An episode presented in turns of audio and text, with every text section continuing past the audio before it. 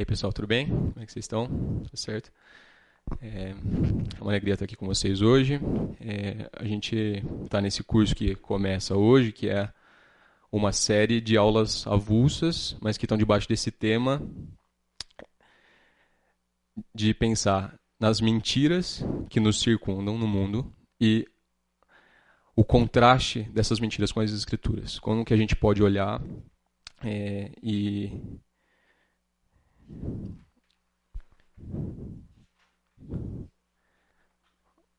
aprender com, com o que a Bíblia diz para nos proteger, para nos livrar dessas mentiras. Estou tendo um delayzinho aqui no computador, mas já já vai abrir o slide. É, enquanto isso, a gente pode orar. Senhor, obrigado porque o Senhor é bondoso é misericordioso com a gente, nos redimiu no teu Filho Jesus Cristo, nos chama para comunhão com o Senhor, para te conhecer, para andar na luz, na verdade. A gente quer crer na tua palavra completamente, em tudo que ela diz. E a gente pede ao Senhor que o Senhor molde o nosso pensamento, nos ensine, nos guie, nos instrua, nos purifique para que a gente tenha a mente do Senhor Jesus Cristo. No nome dele, nosso Salvador, é que a gente ora. Amém. Beleza.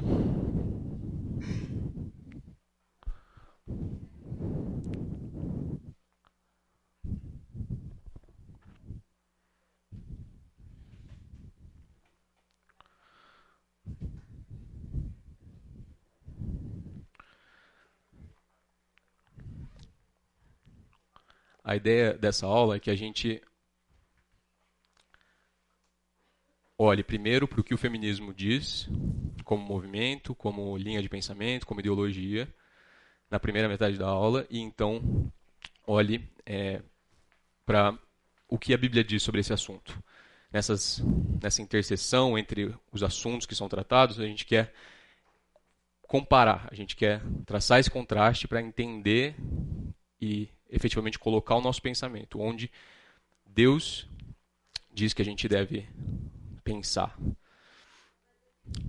Nessa primeira metade, a gente vai olhar então para uma breve história, para os pressupostos do feminismo e para as principais ideias. E a ideia é que a gente gaste mais ou menos metade da aula em cada um desses pontos. Isso significa que se tiver passado muito da metade, eu ainda não tiver no segundo ponto, por favor, vocês podem me avisar.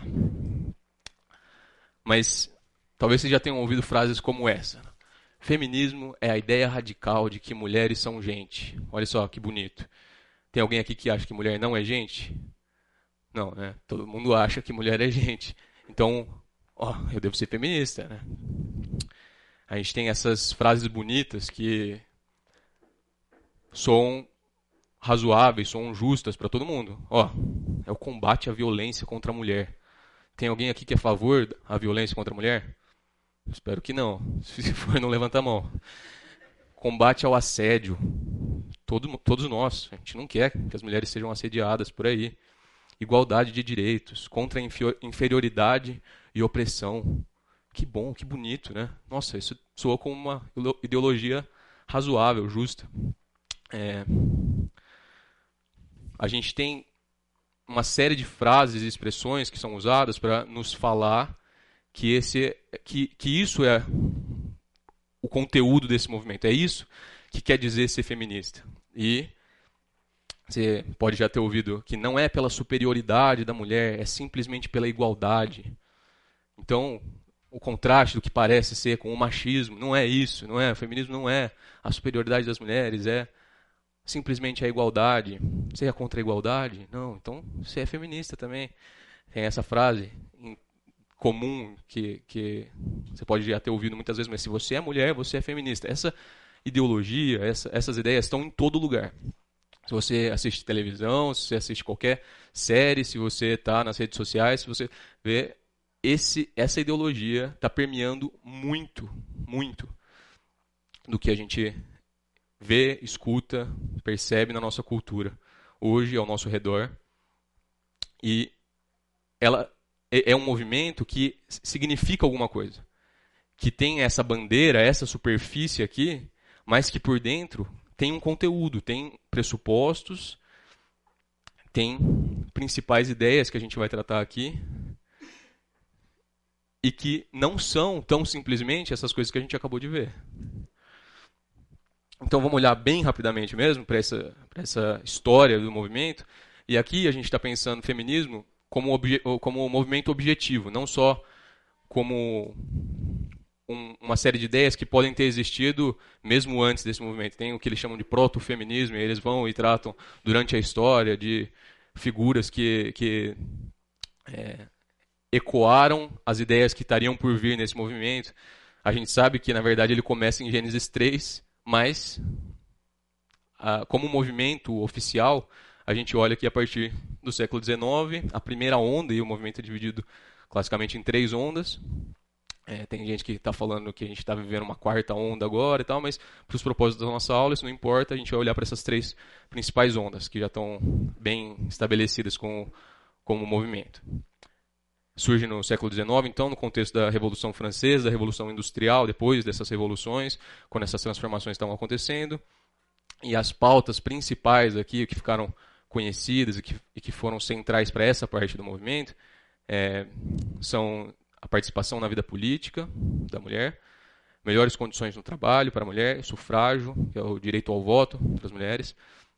E aqui, quando, quando a gente vê esses pontos centrais, parecem coisas razoáveis também, mas é importante a gente notar que essas duas mulheres aqui, elas são é, já da primeira onda. E, na verdade, as ideias que tem na segunda, na terceira onda, não são coisas novas. Tem muita gente que acha que a primeira onda era um movimento razoável, justo, adequado, e daí depois é que as coisas desandaram. Mas na verdade, as ideias que se desdobraram na segunda e na terceira onda, os pressupostos já estavam todos aqui. A Alexandra Kolontai era é, do, do partido bolchevique e escreve com uma abordagem socialista completa, com todas as sementes do que acontece nas outras ondas depois. E a Margaret Sanger é a fundadora do Planned Parenthood, ela é era abortista e eugenista já na primeira onda e ela abriu a primeira clínica de aborto na década de 1920. Então, primeira onda não é que estava tudo bem, que as coisas estavam corretas e daí depois andou. As sementes e o pensamento que se desdobrou depois estava aqui. Aí, segunda onda, a partir da década de 60, o contexto da Guerra Fria das ditaduras na América Latina, e aqui as pautas principais: liberação sexual, questões da maternidade, direitos reprodutivos. Quando fala direitos reprodutivos, quer dizer contracepção e aborto. E aqui tem essas mulheres que são centrais para essa onda: Simone de Beauvoir, Betty Friedan e Sulamit Firestone. E elas têm esses livros, elas escreveram vários livros e tem outras mulheres também que são relevantes para essa onda, mas essas são as principais e essas talvez sejam as principais obras. E daí a terceira onda, a partir do, da década de 80, contexto pós-Guerra Fria, e aqui eles já estão trabalhando eh, com essas pautas. E aqui, essas pautas que eu tirei, eu tirei de fontes feministas, tá bom? Não, sou, não é eu ou algum grupo conservador falando do que as feministas pensam, não, é o que elas estão se apresentando como tendo como pauta nas suas, na sua história ali, né? Conceito de feminilidade, na verdade é a desconstrução do conceito de feminilidade, gênero fluido, não binarismo, interseccionalidade, teoria queer, e aqui tem esses nomes principais, Bell Hooks e Judith Butler. Vamos olhar então para os pressupostos. O que está que, que tá como base, como fundamento é, do pensamento feminista? E o, o feminismo está construído em cima do marxismo. É, ele é a base, o sustentáculo de todas as ideias do feminismo que vão se desdobrar que por sua vez o marxismo está construído em cima do materialismo, a ideia de que o que existe é a matéria, o que existe é isso aqui, os nossos corpos, a terra, é isso que existe. E isso está fundamentado no ateísmo. Então, vamos olhar para esse materialismo histórico dialético, que é um conceito de Marx, uma, um desdobramento do materialismo em si. É, e isso aqui é Wikipédia, tá bom? É o resumo mais resumido que se pode ter do movimento e as ideias mais sabidas, mas consensuais do que significa o materialismo histórico dialético. O materialismo histórico dialético concebe a sociedade como resultante de fatores materiais. É só isso aqui que existe, matéria. Como economia, biologia, geografia, desenvolvimento científico. Se opõe, portanto, à ideia de que a sociedade seja definida por forças sobrenaturais, divindades, pelo pensamento ou por ideias. O, o campo das ideias é virtualmente irrelevante, porque o que existe e o que importa é a matéria.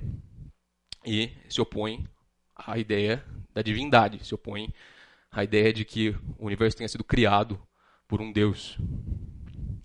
Sua configuração geral é, é produto dos conflitos entre classes, que emanam das formas e das relações de produção. Então, antes aqui, ainda focando nesse aspecto do ateísmo, que é o fundamento do marxismo, a gente precisa entender que se, se só existe matéria, então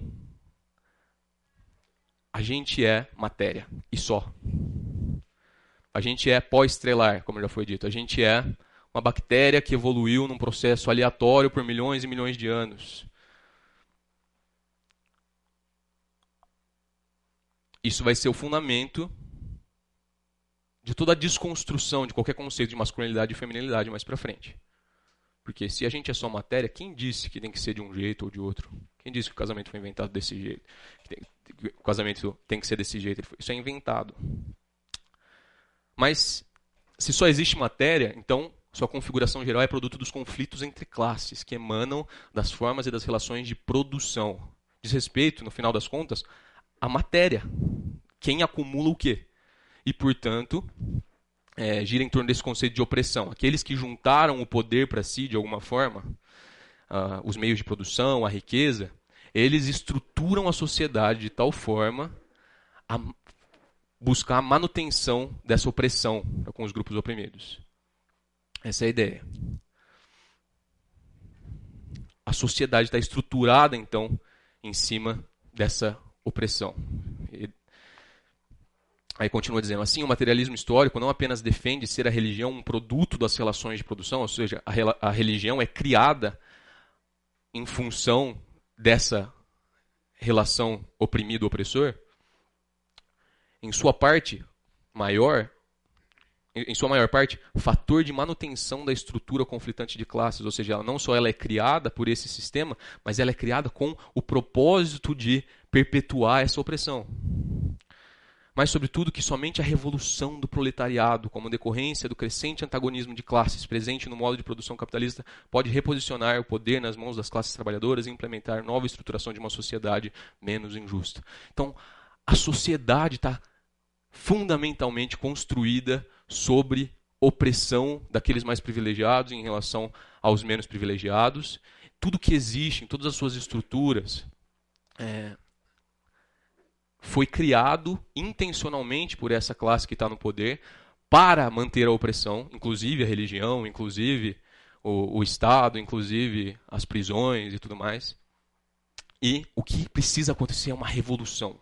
A gente precisa subverter essa ordem, a gente precisa destruir esse sistema como ele é. E então substituir por alguma outra coisa, para que se tenha mais igualdade. Olha só que bonito. Beleza. Esse é o fundamento. O feminismo surge, então, a partir dessa ideia, como um braço do marxismo, e ele está fundamentado nesses conceitos. A ideia do feminismo é que a relação homem-mulher não só é marcada pela opressão, ela é definida pela opressão. Não só quando um homem bate numa mulher em algum lugar do mundo, isso é opressão. Quando um homem estupra uma mulher em algum lugar do mundo, isso é opressão. Mas toda a sociedade, em todos os seus níveis, com todas as suas estruturas, em todas as suas instituições, ela foi construída em cima da opressão dos homens para com as mulheres e com a intenção de fazer a manutenção dessa opressão. Essa é a ideia. E daí a gente parte para as ideias principais aqui. E eles chamam isso de patriarcado. Eles tomam essa palavra para si para explicar todo esse conceito. E aqui, é, para cada, um cada uma dessas ideias centrais que a gente vai ver, a gente vai olhar para artigos escritos por feministas. São artigos feministas de fontes comuns, conhecidas, ou seja, são, não são nem as obras mais extremas lá de dentro do feminismo, de alguém pensando uma coisa muito mais para frente do que todos os outros. Não, são, são os conceitos já bem estabelecidos, já bem, de, bem determinados e amplamente difundidos a respeito do que é o feminismo. São resumos, tá bom? Então, esse aqui é um, é um artigo, o que é patriarcado, lá do Politize. Ali em cima vocês conseguem ver.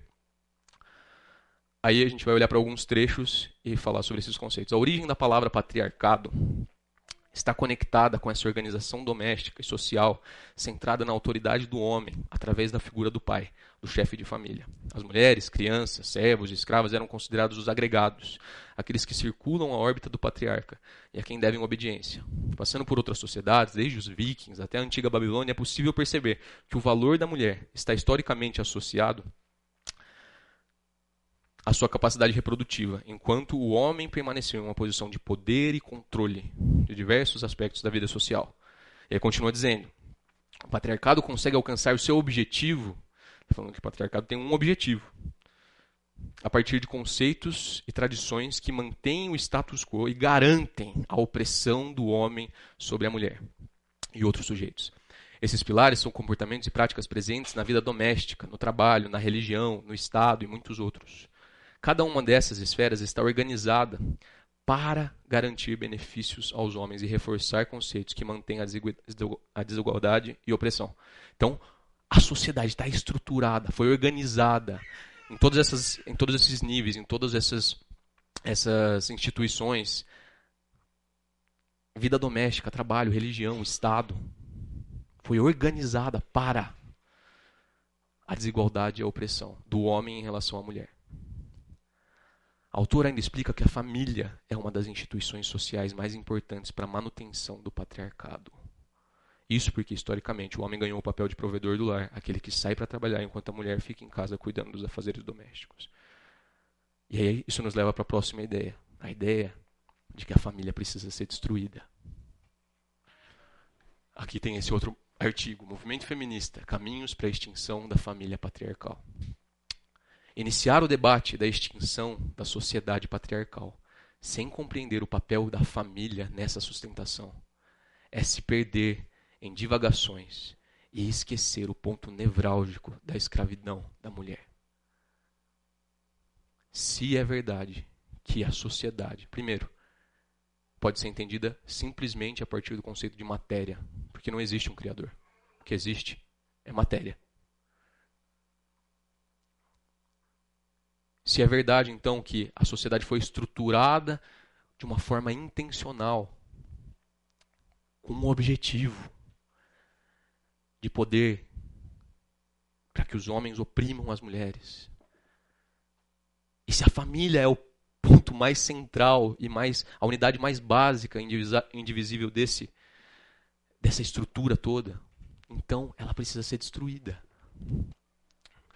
A origem do termo família encontramos no latim famulus, que significa conjunto de servos e dependentes de um chefe ou senhor, ou seja, conjunto de terras, de escravos, casas, de mulheres e crianças submissos ao poder, sinônimo de pai de família. Uma das funções da família patriarcal é perpetuar essa divisão desigual entre homens e mulheres, de uma geração a outra, por meio da herança, ideologia, das instituições como a igreja, a política, as leis, a força e as prisões. Ela foi criada para ser sustentáculo maior dessa organização. É para isso que a família foi criada pelos homens. Isso é até engraçado. Você consegue imaginar isso? De acordo com a própria visão de mundo deles, milhões e milhões de anos, em algum momento o macaco evolui para ser um homem, eles estão lá na caverna, o homem pode pegar a mulher pelo cabelo, arrastar para uma caverna, fazer o que ele quiser, deixar ela lá com o resultado, fazer isso com quantas mulheres ele quiser. Mas aí um dia eles pensam e se juntam lá no clube da bolinha da caverna e falam, ó, é, eu acho que a gente não está oprimindo as mulheres o suficiente. O jeito que a gente está fazendo agora não está oprimindo o suficiente. De uma ideia. Sabe como a gente pode oprimir mais? E se a gente se limitasse a só uma? E se responsabilizasse por prover e proteger ela e os filhos dela? É, isso vai mostrar para ela. Vamos fazer isso. Vamos oprimir as mulheres. Essa é a ideia. Ela foi criada para ser sustentáculo dessa organização. E é para oprimir. Essa é a função da família. Desde a sua consolidação para acumular e defender a herança na família patriarcal, a mulher foi e ainda é a prisioneira maior desse sistema. Dentro dele, ela permanece até hoje, sendo excluída dos maiores cargos de política, postos de trabalho, de altas tecnologias, literatura, das produções artísticas no geral. Ganha salários inferiores aos dos homens, com funções e competências iguais, é responsabilizada pela educação das crianças, idosos e pacientes do doentes. Nas grandes crises do capitalismo, ela é quem paga os maiores preços. Obrigada e exigida de cumprir obrigações conjugais, mesmo sem interesse e vontade. Ser mãe. E isso é repassado como se fosse uma coisa natural, incapaz de sofrer mudanças. Longe de negar as transformações que a entrada da mulher no mercado de trabalho, impulsionada pelas máquinas da antiga e atual sociedade capitalista, hoje de alta tecnologia, ocasionou. Elas afetaram a configuração da família nuclear nesses séculos, mas o objetivo de nada mudou. Escravidão, acúmulo de riquezas da classe exploradora e perpetuação da ordem vigente. Primeiro, a mensagem central aqui desse trecho é que, olha, ainda que a família tenha sofrido algumas mudanças, o objetivo dela continua o mesmo: a escravidão, a, o acúmulo de riqueza da classe exploradora, os homens, e a perpetuação da ordem vigente. Mas tem um, uma camada aqui por baixo é, que, que, é interessante a gente ressaltar. É, antes de, de, olhar especificamente para o que está falando nesse trecho, é importante a gente dizer, lembra da Betty Friedan, que eu falei que é a exponente lá na segunda onda? Ela é, talvez a mais importante da segunda onda, e ela escreve um livro chamado A Mística Feminina, em que a mensagem central, vez após vez no livro, é uma mesma, mesma tecla sendo batida, uma vez atrás da outra. É, mulheres, o lar é o ambiente da escravidão, da opressão, da ignorância. Vocês precisam deixar os seus lares e ir para o mercado de trabalho, o lugar do desenvolvimento, onde vocês vão encontrar valor e dignidade, independente dos homens. E, e nota então aqui que nesse artigo, que está falando sobre a destruição da família, ela para para celebrar uma pequena vitória. Não é o que elas querem ainda. O, o, o objetivo da família continua sendo esse. Ele ainda não foi alcançado. É, a destruição dessa família ainda não foi alcançada. Mas tem uma pequena vitória. Ela chama o movimento da mulher, do ambiente do lar, para o mercado de trabalho de pequena vitória em, em direção à destruição da família. Isso tem a ver com a ideia de buscar extinguir qualquer distinção entre o homem e a mulher, baseado no, no conceito de que o gênero é uma construção social. A gente vai ver isso um pouquinho mais para frente, mas é importante notar aqui. Tem uma pequena vitória sendo celebrada. E aí, o final do artigo diz: as mulheres feministas emancipacionistas têm como base o materialismo histórico dialético. Por isso, têm a clareza de que a libertação geral da humanidade não acontecerá sem a destruição total desse sistema de produção e reprodução de valores.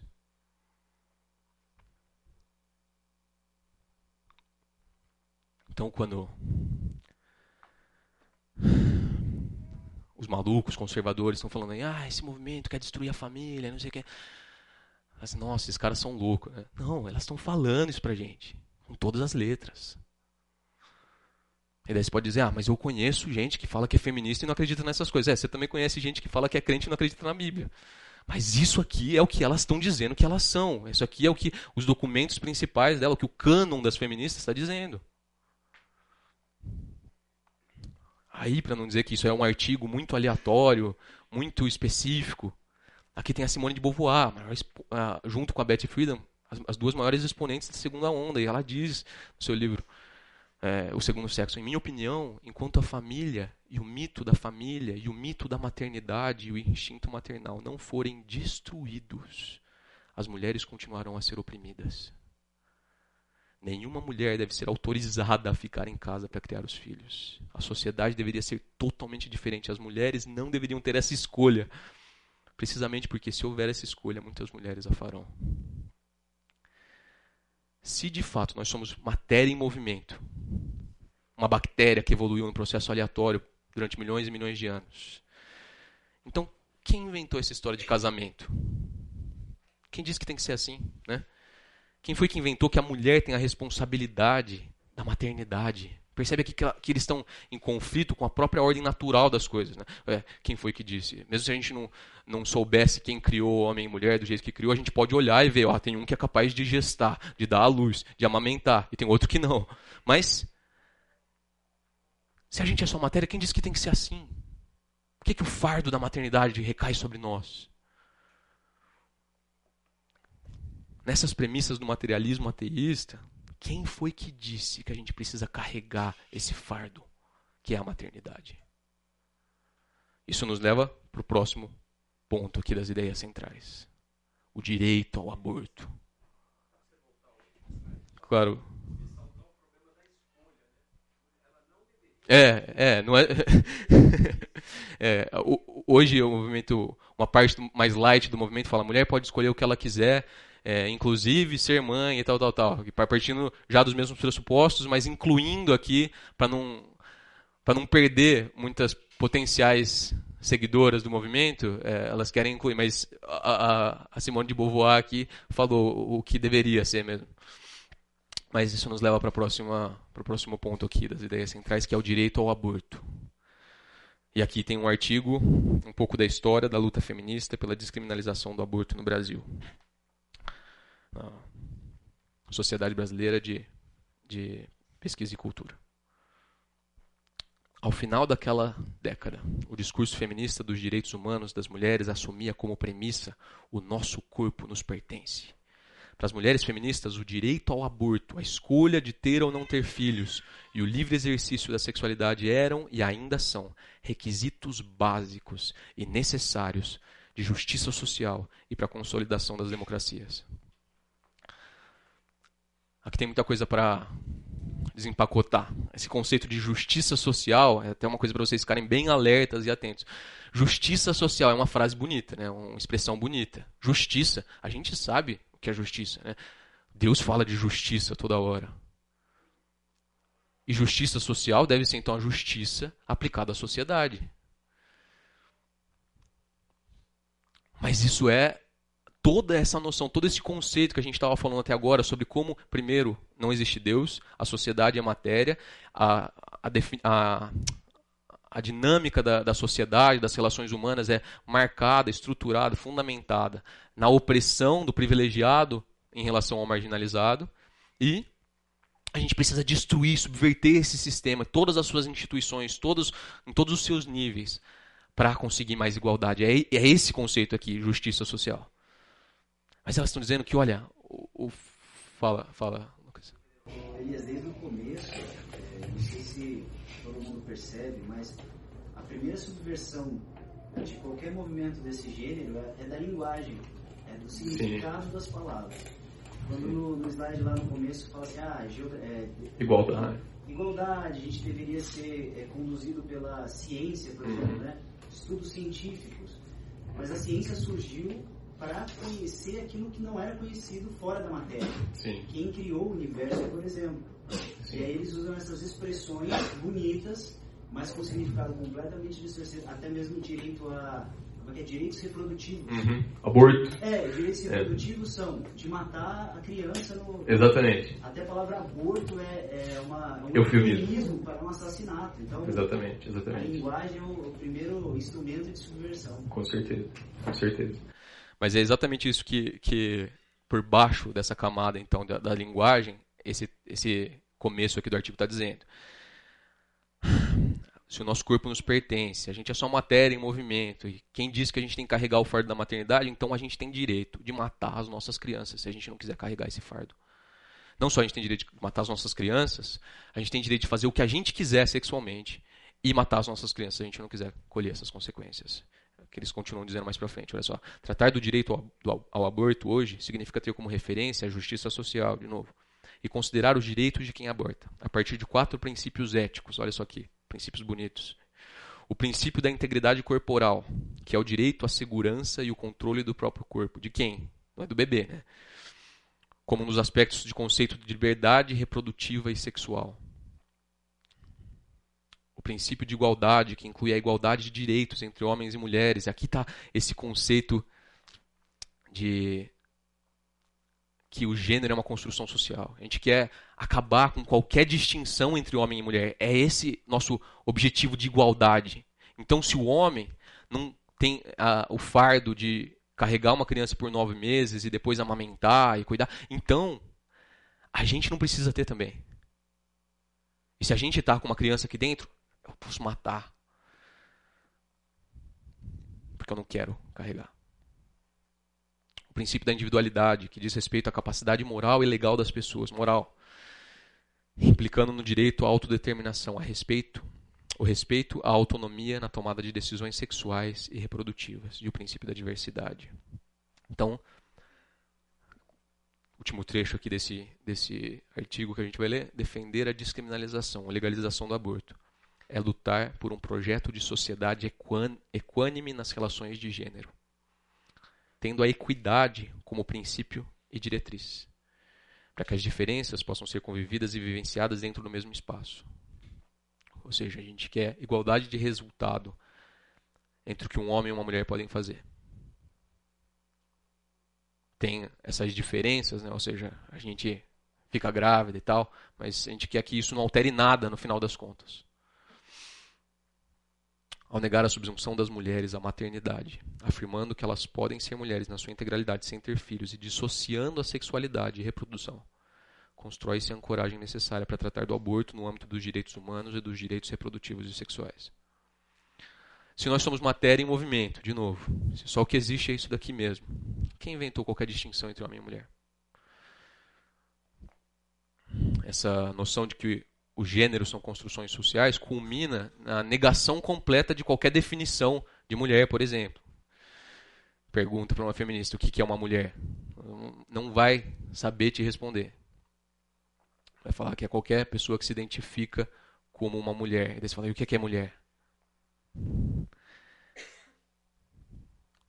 Se a saída da casa para o mercado de trabalho era um passo na destruição da família, Aqui está a sequência.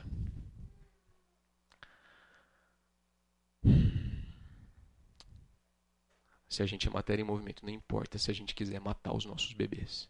A gente faz o que a gente quiser. E aí, se a gente pode matar os nossos bebês, a gente dissocia sexualidade de reprodução. Ela fala aqui no final. É engraçado que ela apoia isso num suposto direito ético mas se a gente é só matéria em movimento, que direito Que direito ético, é. é. Tipo, por que a gente tem que seguir algum direito ético? Exatamente. Porque a gente é só matéria. O que, que é justiça? Por que, que, que importa? Igual? Exatamente. Tem que ser igual, porque não tem direito ético para matéria em movimento. Exatamente. O que, que importa opressão e igualdade se é a sobrevivência do mais forte?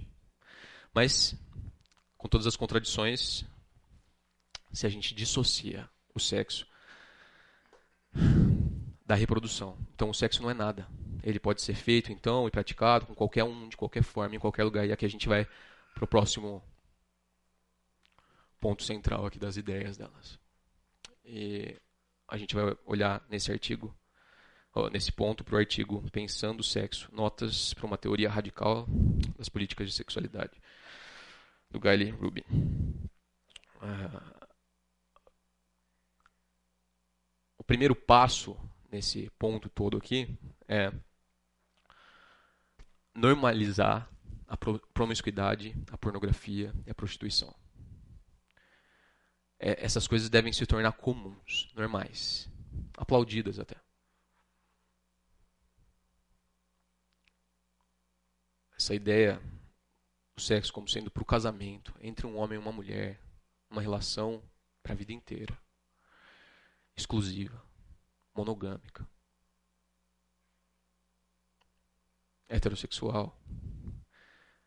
Isso é uma construção do patriarcado para oprimir as mulheres. Isso precisa ser subvertido. E daí nesse artigo ele coloca essa figura que eu não sei se dá para ler, mas é um, um, diagrama em que ele coloca do lado mais externo desse círculo os marginalizados e portanto os oprimidos e no lado mais no, no, no na parte interior do círculo aqui, os privilegiados e, portanto, aqueles que detêm o poder. E aqui no, no, na parte de dentro de, do círculo, ele chama do círculo encantado. Bom, natural, normal, a sexualidade abençoada. Ele está falando isso como sendo a visão do patriarcado. É, essa relação sexual boa, segundo o patriarcado, que está nos oprimindo, é heterossexual, casada, monogâmica, procriativa, não comercial, em dupla, em uma relação, ideia de uma relação contínua, mesma geração, privada, sem pornografia, apenas corpos, baunilha, e baunilha aqui em contraposição a sadomasoquismo. E do lado de fora, os limites exteriores, má, anormal, não natural, sexualidade condenada, segundo o patriarcado. Homossexual, fora do casamento, promíscua, não procriativa, comercial, sozinha ou em grupo, casual, cruzamento de gerações, em público, pornografia, com objetivos, com objetos manufaturados, sadomasoquista. E daí logo depois desse diagrama que está na página 19, ele diz: esse tipo de moralidade sexual tem mais em comum com as ideologias do racismo do que com uma verdadeira ética. Concede virtude aos grupos dominantes e relega o vício aos não privilegiados. Uma moralidade democrática deveria julgar os atos sexuais pela forma das quais, é, pela forma através das quais um parceiro trata o outro, o nível de consideração mútua, a presença de, ou ausência de coerção, a quantidade e qualidade dos prazeres que elas proporcionam. Quer os atos sexuais sejam héteros ou gays, em casal ou em grupo, nus ou com roupa íntima, comercial ou não comercial, com ou sem vídeo, não deveriam ser preocupações éticas.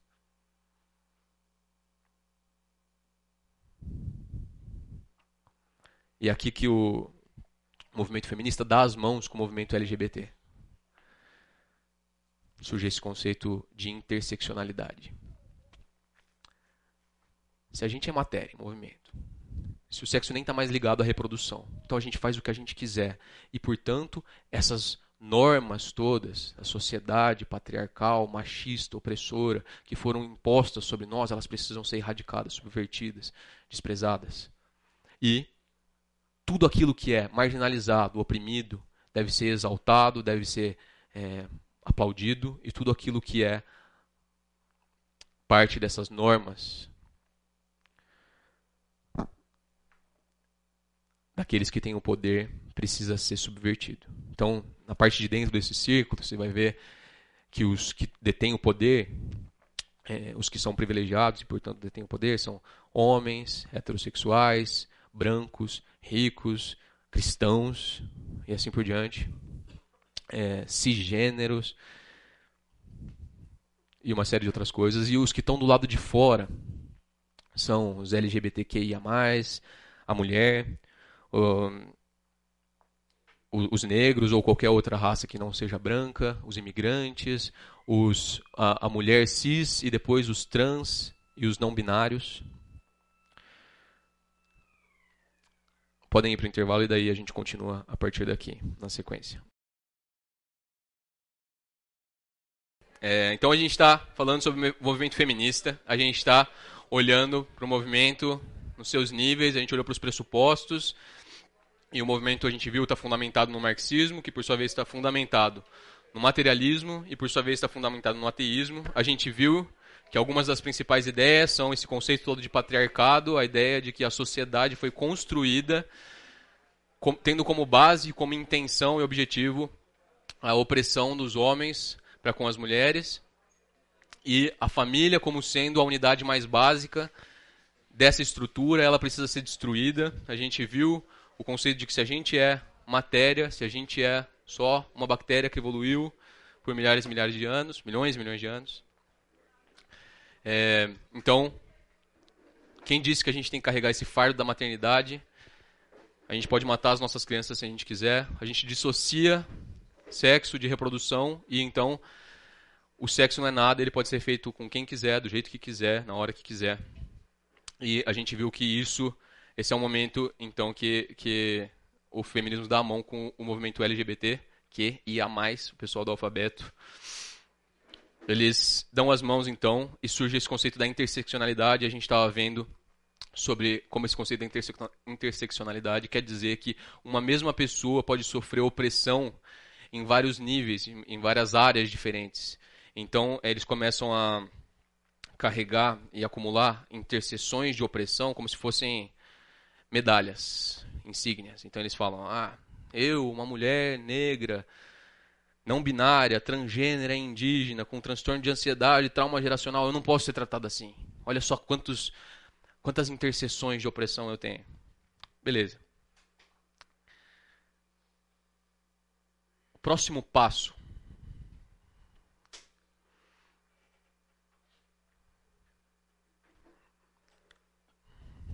como já está acontecendo, é a ideia de desestigmatizar a pedofilia. Essa pessoa aqui, Aline Walker, uma mulher que na verdade se identifica como um homem trans, escreveu esse livro em 2021 agora, A Long Dark Shadow, e lá está defendendo que usar o termo pedófilo ou principalmente abusador é muito estigmatizante. O que como a gente deveria se referir a essas pessoas é como pessoas atraídas por menores. Isso é tão válido, tão legítimo quanto, embora tenha algumas complicações e, e níveis em que pode ser atuado, quanto todas as outras orientações sexuais. Não uma prática, é uma identidade. Para quem acha que isso é muito extremo e, é, e não está fundamentado nas mesmas coisas, isso aqui estava nas sementes do movimento muito antes. A Sulamit Firestone, como eu falei lá na segunda onda, nesse seu livro A Dialética do Sexo, o Manifesto da Revolução Feminista, ela escreve: se a criança escolhesse se relacionar sexualmente com adultos, mesmo que isso se desse com a sua própria mãe genética, não haveria razões a priori para ela rejeitar seus avanços sexuais, uma vez que o tabu do incesto teria perdido seu valor.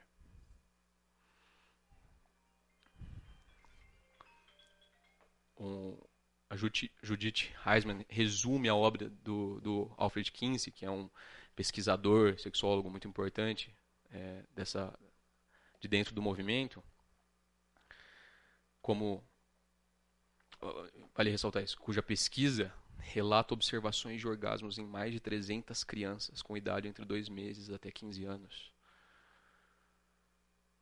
O sexo não é nada, de modo que é certo com animais, homossexuais, adultos e crianças de qualquer idade. Apenas tente obter consentimento.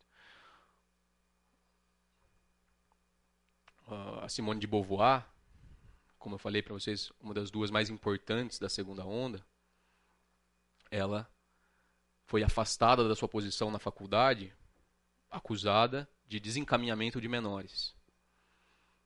Ela e mais 67 intelectuais da época, incluindo o Jean Paul Sartre, que era o companheiro dela, é, assinaram um documento em defesa a abusadores que estavam para ser presos. Isso aqui não é não é uma ideia nova. É um desdobramento necessário dessas premissas para ser totalmente honesto, não quer dizer que todo mundo dentro do movimento concorda com essas coisas. Na verdade, não. Boa parte do movimento não concorda com isso. E aquele livro sofreu uma resistência mesmo dentro do movimento feminista. Engraçado que eu estava lendo um artigo feminista rebatendo e rejeitando esse livro, e lá feminista estava dizendo é, que não não pode chamar de pessoas atraídas por menores. Deve ser chamado de estuprador, de abusador de criança. E conforme ela vai argumentando, parecia um, ia parecer um, um, um conservador falando, um fundamentalista. A questão é por quê? Quem que, quem que risca essa linha? Por que, que ir até ali é longe demais?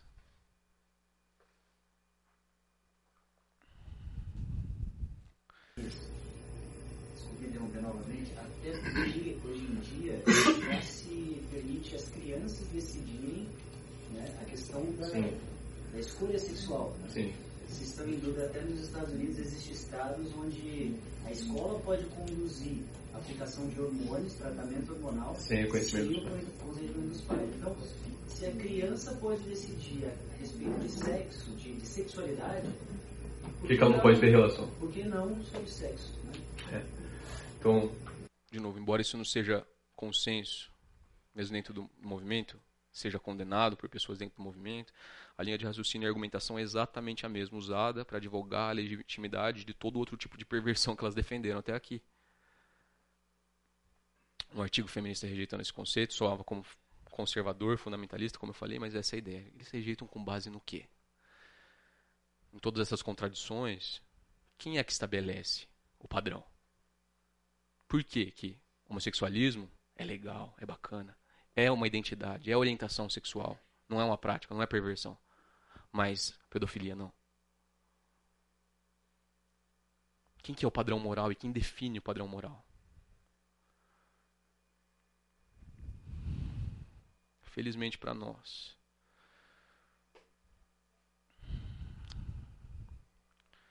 a gente não tá como eles com os dois pés firmemente plantados no ar, como diria o Sproul.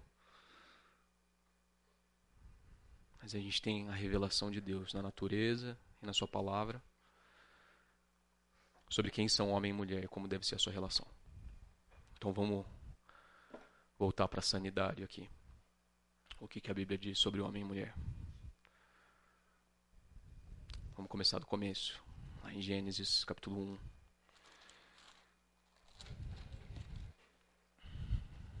versículos 26 a 28. Gênesis, capítulo 1, versículos 26 a 28.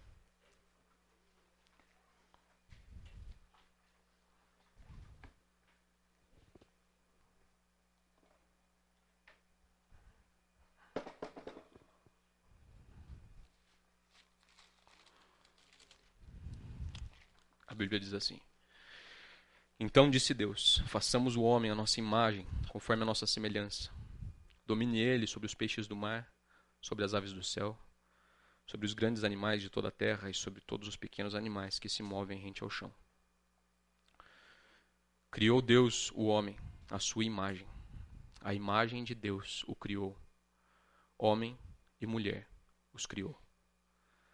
Deus os abençoou e lhes disse: Sejam férteis e multipliquem-se, encham e subjuguem a terra, dominem sobre os peixes do mar, sobre as aves do céu e sobre todos os animais que se movem pela terra. A primeira coisa que a gente pode ver aqui é que Deus criou o homem e a mulher. Eles foram feitos à imagem de Deus. Então, nós não somos só matéria em movimento. A gente tem propósito, sentido, significado, missão, responsabilidade.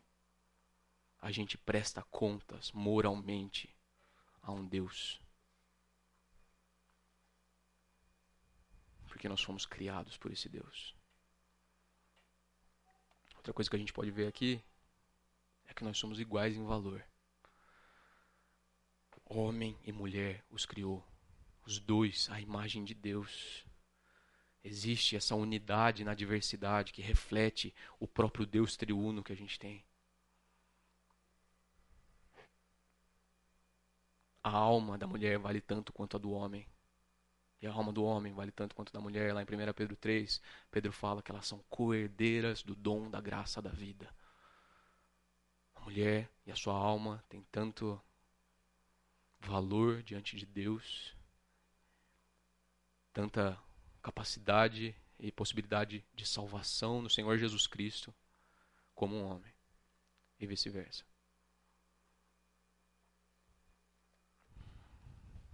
Mas aqui a gente vê uma coisa interessante já nesse primeiro versículo. A humanidade é chamada homem. Ele diz: criou Deus o homem. E aqui ele está dizendo: a humanidade, a sua imagem. A imagem de Deus o criou. E daí é que ele desdobra. Ele está falando do grupo para os indivíduos dentro do grupo. Homem e mulher os criou. A humanidade é chamada pelo nome daquele que a representa. Aquele que é o responsável. O cabeça. Como a gente vai ver daqui a pouco. Interessante um adendo que a bênção de Deus aqui para o homem e para a mulher é versículo 28. Deus os abençoou e lhes disse: Sejam férteis e multipliquem-se. Os filhos não são um fardo.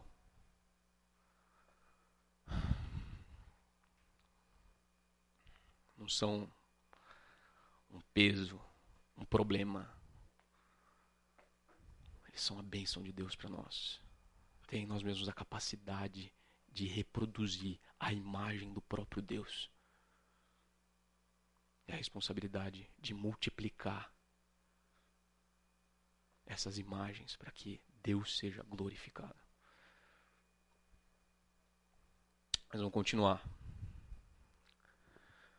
Gênesis 2, de 12 a 25. Um pouco mais para frente, se aqui no capítulo 1 ele deu o panorama de que Deus criou o homem e a mulher a sua imagem, aqui ele vai nos dizer como é que foi, como é que foi esse processo a partir do versículo 15. O Senhor Deus colocou o homem no jardim do Éden para cuidar dele e cultivá-lo.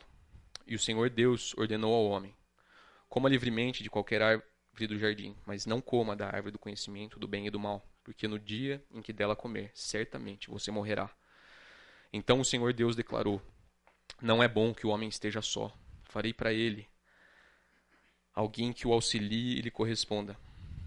Depois que formou da terra todos os animais do campo e todas as aves do céu, o Senhor Deus os trouxe ao homem para ver como este lhe chamaria. E o nome que o homem desse a cada ser vivo, esse seria o seu nome. Assim, o homem deu nomes a todos os rebanhos domésticos, às aves do céu e a todos os animais selvagens. Todavia não se encontrou para o homem alguém que o auxiliasse e lhe correspondesse.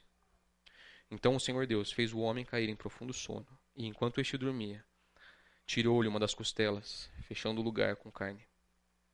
Com a costela que havia tirado do homem, o Senhor Deus fez uma mulher e a levou até ele.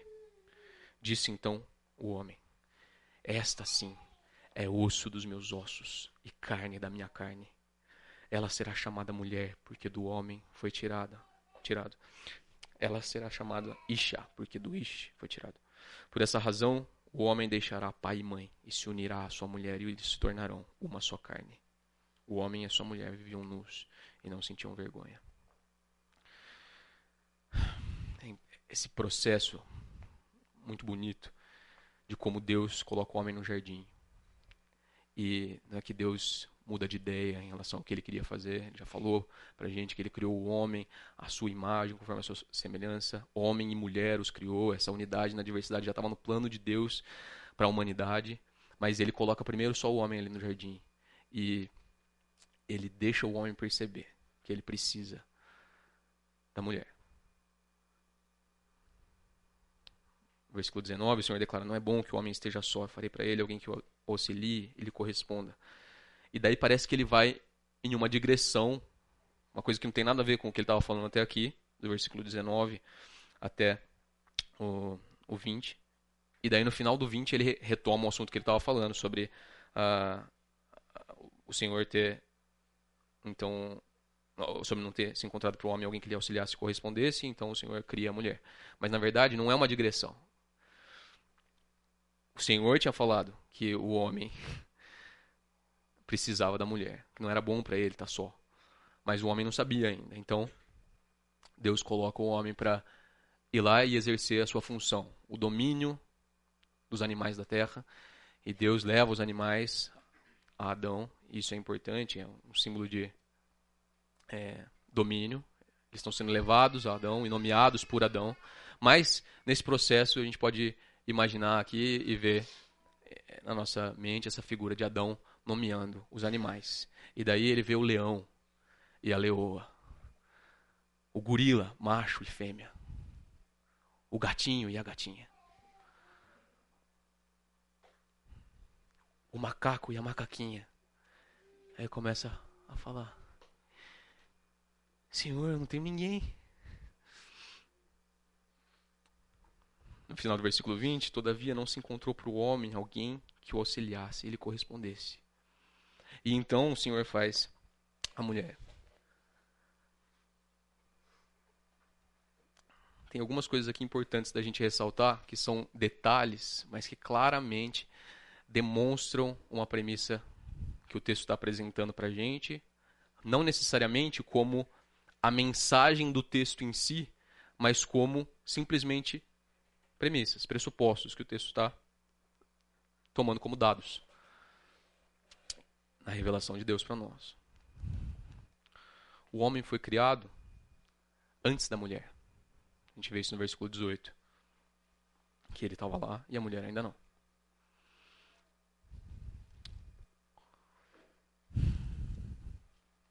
A ordem de Deus que vale para os dois é dada ao homem, no versículo 17. A mulher foi criada para o homem. começando a pisar em alguns ovos aqui, né? Versículo 18. Farei para ele alguém que o auxilie e lhe corresponda. A mulher foi criada a partir do homem. O Senhor tira do homem uma costela para fazer a mulher. Ela foi levada até o homem, da mesma maneira que os animais foram levados até ele para serem nomeados. E adivinha só, ela é nomeada pelo homem. O patriarcado não é uma invenção do homem para oprimir a mulher. Ele não só existe, como ele foi criado e instituído por Deus.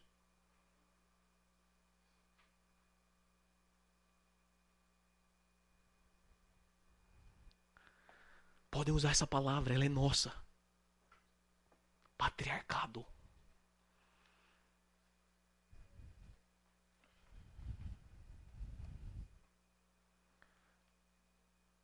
Versículo 23, a gente, a gente encontra essa declaração gloriosa. Que demonstra que não é uma hierarquia opressora, má. Não, eles estão intimamente ligados um pertence ao outro, eles são iguais, feitos um do outro e um para o outro. Essa sim é osso dos meus ossos e carne da minha carne. Ela será chamada mulher porque do homem foi tirada. Ele está exultando nesse momento, que alegria.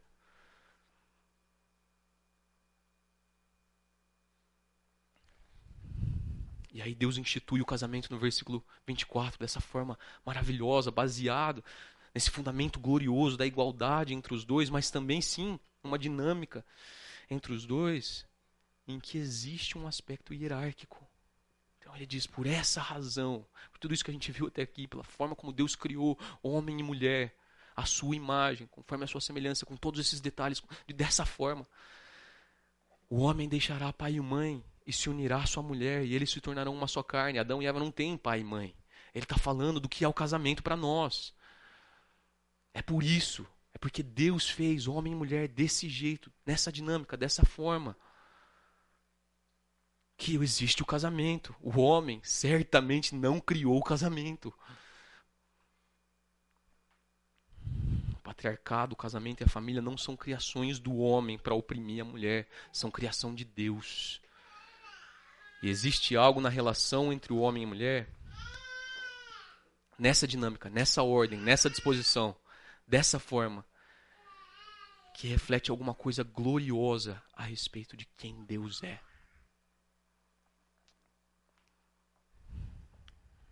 Antes da gente avançar para um texto em que a gente vai ver isso com mais clareza, vamos olhar aqui para o capítulo 3, na sequência, em que a gente vai continuar vendo essas coisas com a mesma clareza. Capítulo 3, versículos 8 a 19. A gente sabe o que aconteceu nesse intervalo. A serpente, a mais astuta das criações, dos animais que Deus tinha criado, que é Satanás, vai até Eva, distorce e contesta a palavra de Deus. Ela come do fruto, Adão come do fruto. E a gente está aqui no versículo 8, em que diz: Ouvindo o homem e sua mulher os passos do Senhor Deus, que andava pelo jardim quando soprava a brisa do dia, esconderam-se da presença do Senhor Deus entre as árvores do jardim. Mas o Senhor Deus chamou o homem, perguntando: Onde está você? E ele respondeu: Ouvi teus passos no jardim e fiquei com medo, porque estava nu. Por isso me escondi. E Deus perguntou: Quem lhe disse que você estava nu? Você comeu do fruto da árvore da qual eu lhe proibi comer? Disse o homem: Foi a mulher que me deste por companheira, que me deu do fruto da árvore. E eu comi. O Senhor Deus perguntou então à mulher: Que foi que você fez? Respondeu a mulher: A serpente me enganou e eu comi. Então o Senhor Deus declarou à serpente: Uma vez que você fez isso, maldita é você entre todos os rebanhos domésticos, entre todos os animais selvagens. Sobre o seu ventre você rastejará e pó comerá todos os dias da sua vida. Porém, inimizade entre você e a mulher, entre a sua descendência e o descendente dela. Este lhe ferirá a cabeça e você lhe ferirá o calcanhar. Essa promessa primeira que a gente tem do Evangelho, maravilhosa, gloriosa, em que o descendente da mulher, o Senhor Jesus Cristo, iria pisar a cabeça da serpente e ter sim o seu pé, o seu calcanhar ferido. Ele ia morrer. Mas ele ia ressuscitar. E a cabeça da serpente ia ser esmagada para sempre. Mas ele continua dizendo: vai da serpente para a mulher que tinha jogado a culpa na serpente. E a mulher, ele declarou: multiplicarei grandemente o seu sofrimento na gravidez com sofrimento você dará à luz filhos. Seu desejo será para o seu marido, e ele a dominará. E ao homem declarou: Visto que você deu ouvidos à sua mulher, e comeu do fruto da árvore, da qual eu lhe ordenara que não comesse, maldita é a terra por sua causa. Com sofrimento você se alimentará dela todos os dias da sua vida. Ela lhe dará espinhos e ervas daninhas, e você terá que alimentar-se das plantas do campo com, seu suor, com o suor do seu rosto, você comerá o seu pão, até que volte à terra, visto que dela você foi tirado, porque você é pó, e ao pó voltará. Coisas maravilhosas que a gente pode observar aqui nesse texto, seguindo essa linha de raciocínio que a gente está seguindo para pensar no relacionamento do homem e da mulher. Deus sabe o que aconteceu. Obviamente, ele sabe o que aconteceu. E ele chega e ele sabe que foi Eva que comeu primeiro.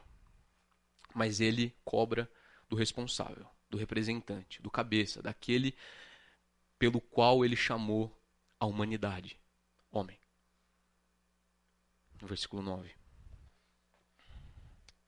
O Senhor Deus chamou o homem, perguntando: Onde está você?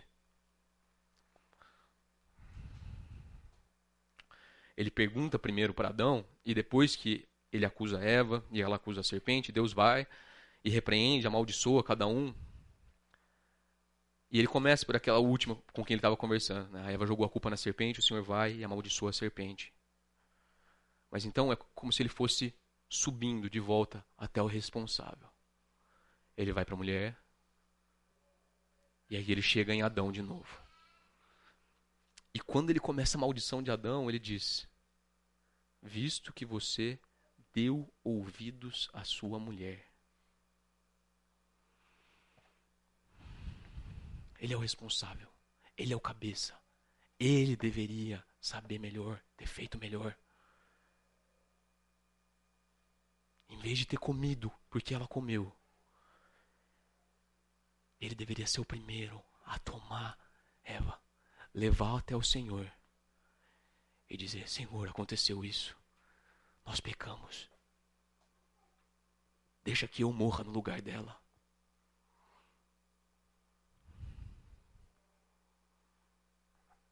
Mas ele pega, ele come porque ele deu ouvidos à sua mulher e comeu do fruto que Deus tinha ordenado que ele não comesse, o Senhor vai e amaldiçoa o homem também. E a maldição de cada um, observa, diz respeito à função de cada um, ao papel de cada um. A maldição de Eva diz respeito a dar à luz filhos e a sua relação com seu marido, versículo 16. A mulher, ele declarou: Multiplicarei grandemente o seu sofrimento na gravidez. Com sofrimento você dará à luz filhos. Seu desejo será para o seu marido, e ele a dominará. E a maldição de Adão diz respeito ao trabalho, à provisão. Ele diz: Com o suor do seu rosto você vai comer o seu pão agora. A terra vai dar espinhos e ervas daninhas, você vai ter que se alimentar das plantas do campo. Maldita é a terra por sua causa, com sofrimento você se alimentará dela. Então o homem é amaldiçoado no que diz respeito à provisão.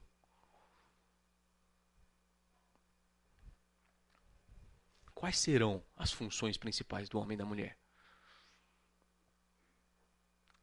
Quais será que devem ser as suas ocupações?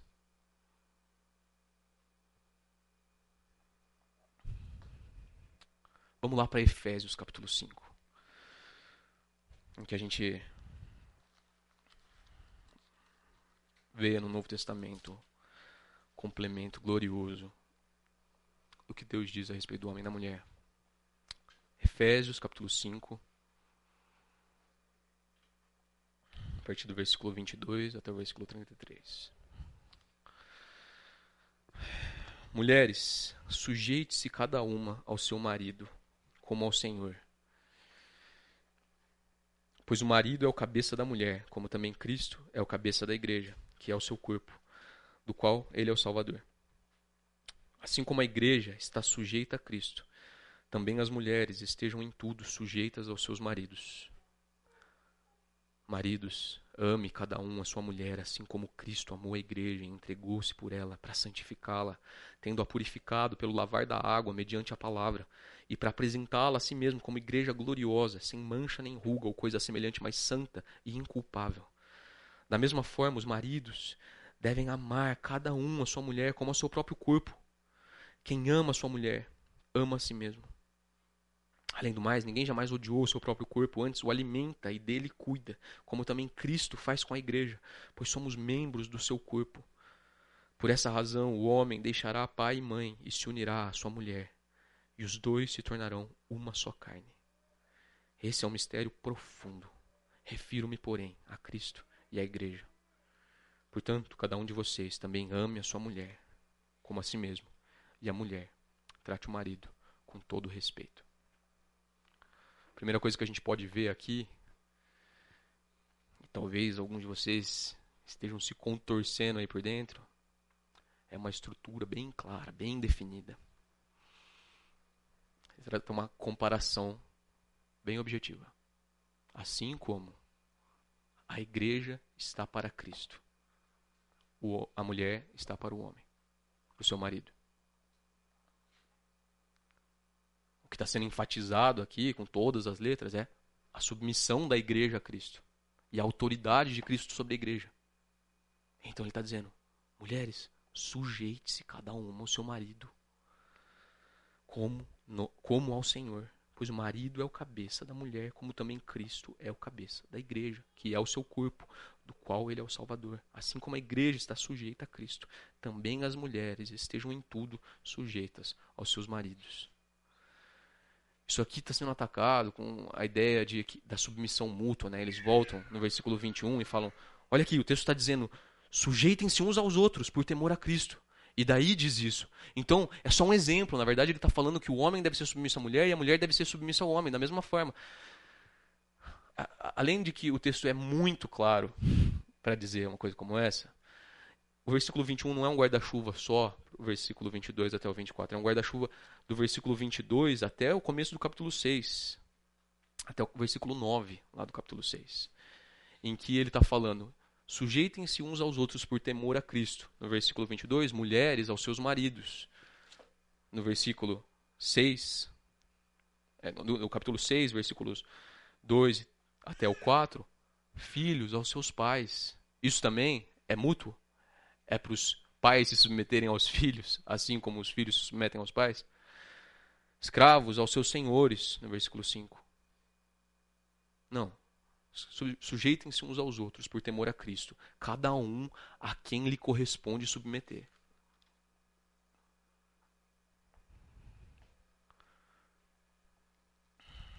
E aqui no versículo 33, ele conclui com essa ideia de amor e respeito.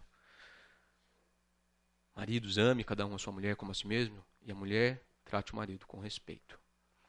E isso aqui é comum a gente ouvir uma explicação é, que diz respeito às propensões naturais de cada um. A mulher tem mais facilidade de amar o homem. Óbvio que os dois precisam se amar e respeitar, mas a mulher tem mais facilidade de amar, então para ela é dito respeite, porque ela tem mais dificuldade de respeitar. Para o marido, tem mais facilidade de respeitar e mais dificuldade de amar, então para ele é dito ame. Não tem tanto a ver com propensão natural nenhuma, como com exatamente essa disposição hierárquica. Percebe? Se um soldado trata com grosseria o seu comandante, isso é visto como falta de amabilidade, falta de amor? Não, isso é visto como desrespeito. Ele está desafiando uma ordem hierárquica. Se um filho trata o pai com grosseria, isso é visto como falta de amabilidade? Não, isso é visto como desrespeito. Ele está subvertendo uma ordem hierárquica. E se um comandante trata um soldado com grosseria, isso é visto como desrespeito, não tanto nesse sentido de subversão da ordem hierárquica, como é visto como falta de amabilidade. Se um pai trata um filho com grosseria, isso é visto como desrespeito, não tanto quanto é visto como falta de amabilidade. Ele está usando da sua disposição de autoridade com falta de amor, falta de amabilidade. Essa ideia aqui de amor e respeito diz respeito principalmente à dinâmica da relação que envolve a, a autoridade do marido em relação à mulher.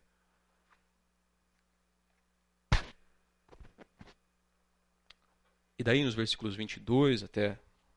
Olha, no versículo, nos versículos 25 até 30, a gente vê ele se virar para os maridos e começar a falar da responsabilidade deles. E aqui a gente vai ver que isso não tem nada a ver com opressão. O amor dos maridos deve ser como o de Cristo à igreja. Maridos, ame cada um a sua mulher, assim como Cristo amou a igreja e entregou-se por ela. Ele é um amor sacrificial. Cristo se entrega pela sua esposa. E aqui cabe ressaltar. Ele abre mão dos seus próprios interesses, o marido deve abrir. Das suas vontades, se necessário, da sua vida, em função da mulher. Isso aqui é maravilhoso. Mas tem muita mensagem de casamento em Efésios 5 que termina por aqui. Então o marido deve abrir mão dos seus próprios interesses, das suas vontades, se necessário, da sua vida, por ela, pelos interesses dela, pela felicidade dela. É isso? Não, qual que é o propósito? Para que que ele está abrindo mão da própria vida, dos próprios interesses e, e se entregando pela sua esposa? Para quê? Para quê? O propósito da santificação. Não é pelos interesses dela. Ele abre mão dos próprios interesses, das próprias vontades, não pelos interesses e vontades da esposa, mas pelos interesses e vontades de Deus. Olha só, marido, maridos, ame cada um a sua mulher assim como Cristo amou a igreja e entregou-se por ela para santificá-la, tendo-a purificado pelo lavar da água mediante a palavra. Esse é o propósito, é para isso que o marido se entrega, abre mão da própria vida para conduzir a família a Deus, particularmente a esposa. Qual que é o meio pelo qual ele faz isso? Ele faz isso por meio da palavra, para santificá-la, tendo-a purificado pelo lavar da água, mediante a palavra. Então, o marido deve lavar a esposa na palavra. Ele deve expor a sua esposa continuamente a palavra de Deus de modo que ela fique limpa.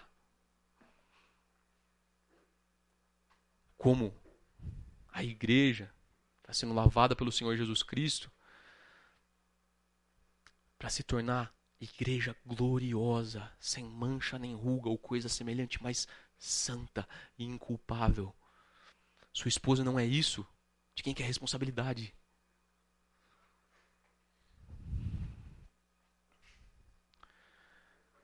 Além disso, ele é o provedor, a gente vê que ele é aquele que deve alimentá-la no versículo 29, ele é o protetor, é aquele que cuida no versículo 29, e ele é o pastor, como a gente viu, ele purifica a esposa pela palavra. Essas fazem parte centrais.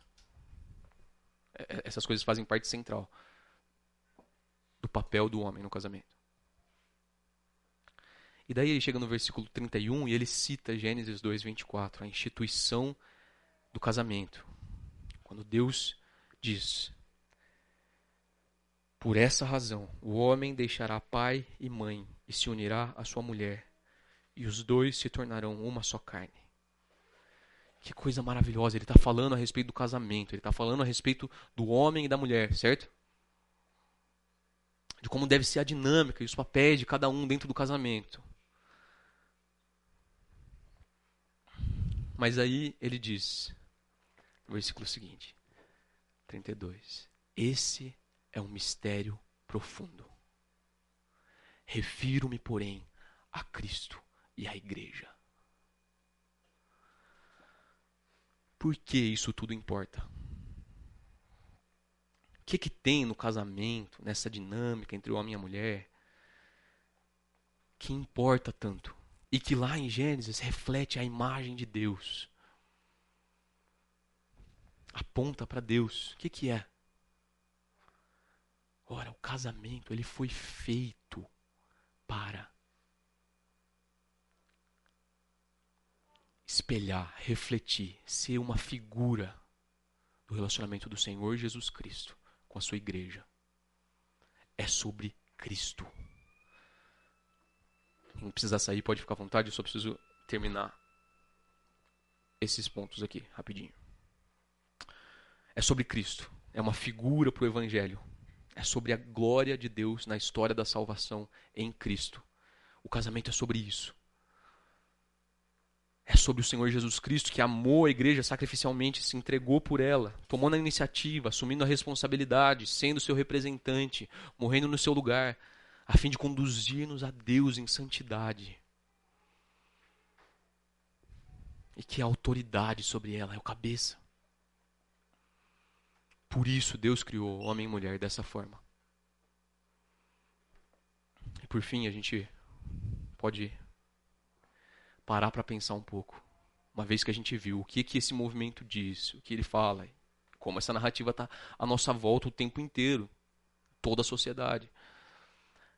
Olhando para a Escritura e para o que ela diz, como é que a gente está sendo influenciado? Como é que vocês enxergam os filhos? Eles são um fardo?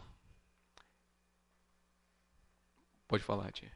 Eu só acho interessante, ainda no ponto anterior falando do papel do homem, é, acho que se todo homem tivesse agindo assim, e a gente sempre como marido, como pai, estivesse sempre assim, será que teria surgido o um movimento feminista? Eu acho que a mulher tem o pecado dela, e eu acho que as mulheres têm que aprender que a Bíblia mostra que não é isso aí, mas tipo, se todo homem estivesse amando como Cristo, a, a filha não ia olhar e falar, nossa, minha mãe é oprimida, preciso de libertação, ou meu marido me oprime, preciso de libertação.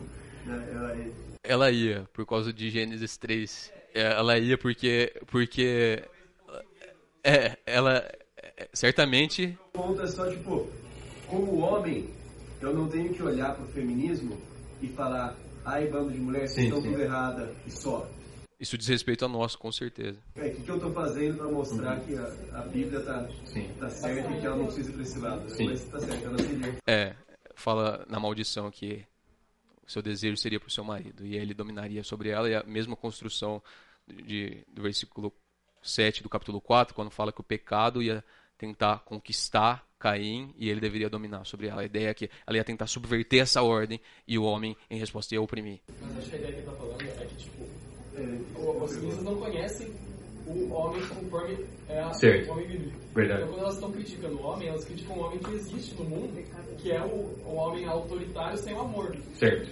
E aí, nesse ponto, faz você, você olhar do ponto de vista dela, faz um certo sentido porque elas não conhecem também a referência do que é o homem correto. Elas só conhecem o homem do mundo. Uhum. Assim como a mulher do mundo também. Sim. Sim.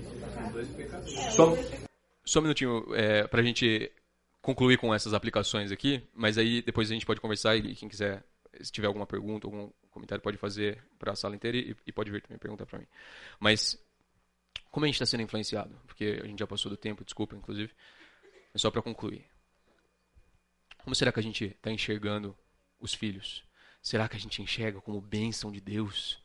Ou um, dois no máximo? E é problema demais para a cabeça já.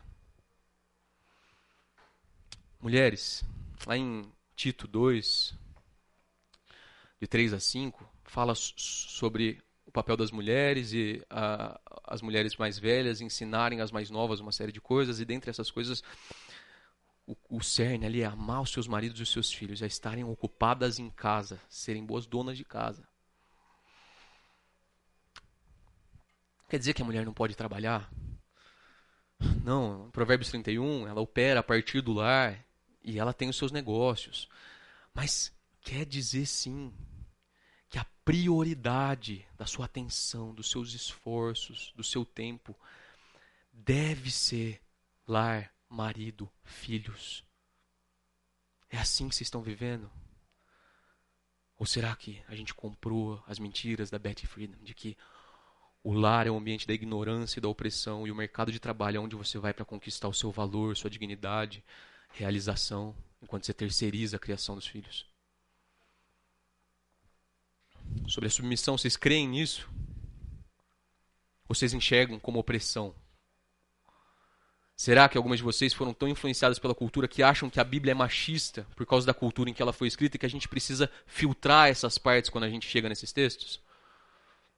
Será que algumas de vocês foram tão influenciadas pela cultura que sentiram mais incômodo na segunda metade dessa aula do que na primeira? E para as que creem na submissão, é assim que vocês têm vivido? Com o respeito de quem se coloca debaixo da autoridade do marido e efetivamente segue na direção que ele está tentando conduzir a família?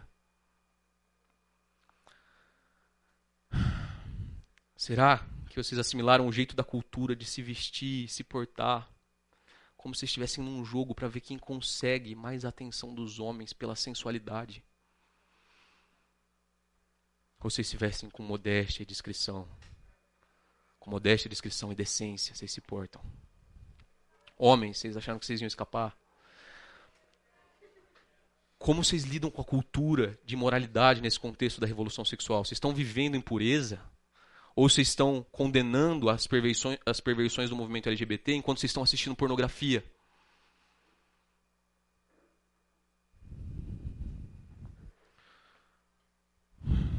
Sobre a liderança, vocês compraram a ideia de que achar que você é o cabeça da sua casa é opressão, é machismo?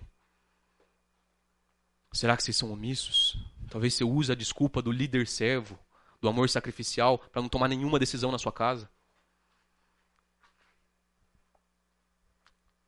Você está pastoreando a sua esposa e os seus filhos. Está purificando a sua família pelo lavar da água mediante a palavra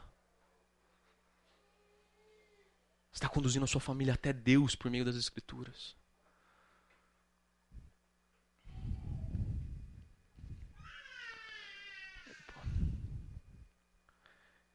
Que a gente entenda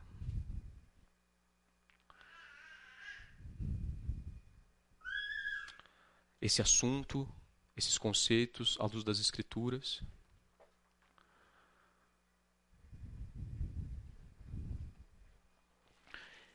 Que a gente creia no que Deus nos revelou na Sua palavra, em como Ele criou homem e mulher à Sua imagem, iguais em valor, diferente nas funções, posições e responsabilidades. Que a gente se apegue a esse modelo dos papéis no lar, que reflete a realidade gloriosa do Evangelho, que Cristo se entregou por nós, morreu no nosso lugar, para nos conduzir a Deus em santidade. Desculpa que eu passei do tempo, vocês estão liberados. É, só vou orar, e aí vocês fiquem à vontade. Senhor, obrigado pela tua misericórdia, que a gente não está abandonado aos nossos próprios pensamentos sobre esses assuntos, mas o Senhor nos dá revelação clara a respeito de quem nós somos, de como nós fomos criados e por quê, e quais são os nossos papéis. Que a realidade do teu filho Jesus Cristo se entregando por nós, morrendo no nosso lugar, culminando na glória da tua graça, sejam refletidos nos nossos casamentos, Senhor. No nome do Senhor Jesus Cristo. Amém.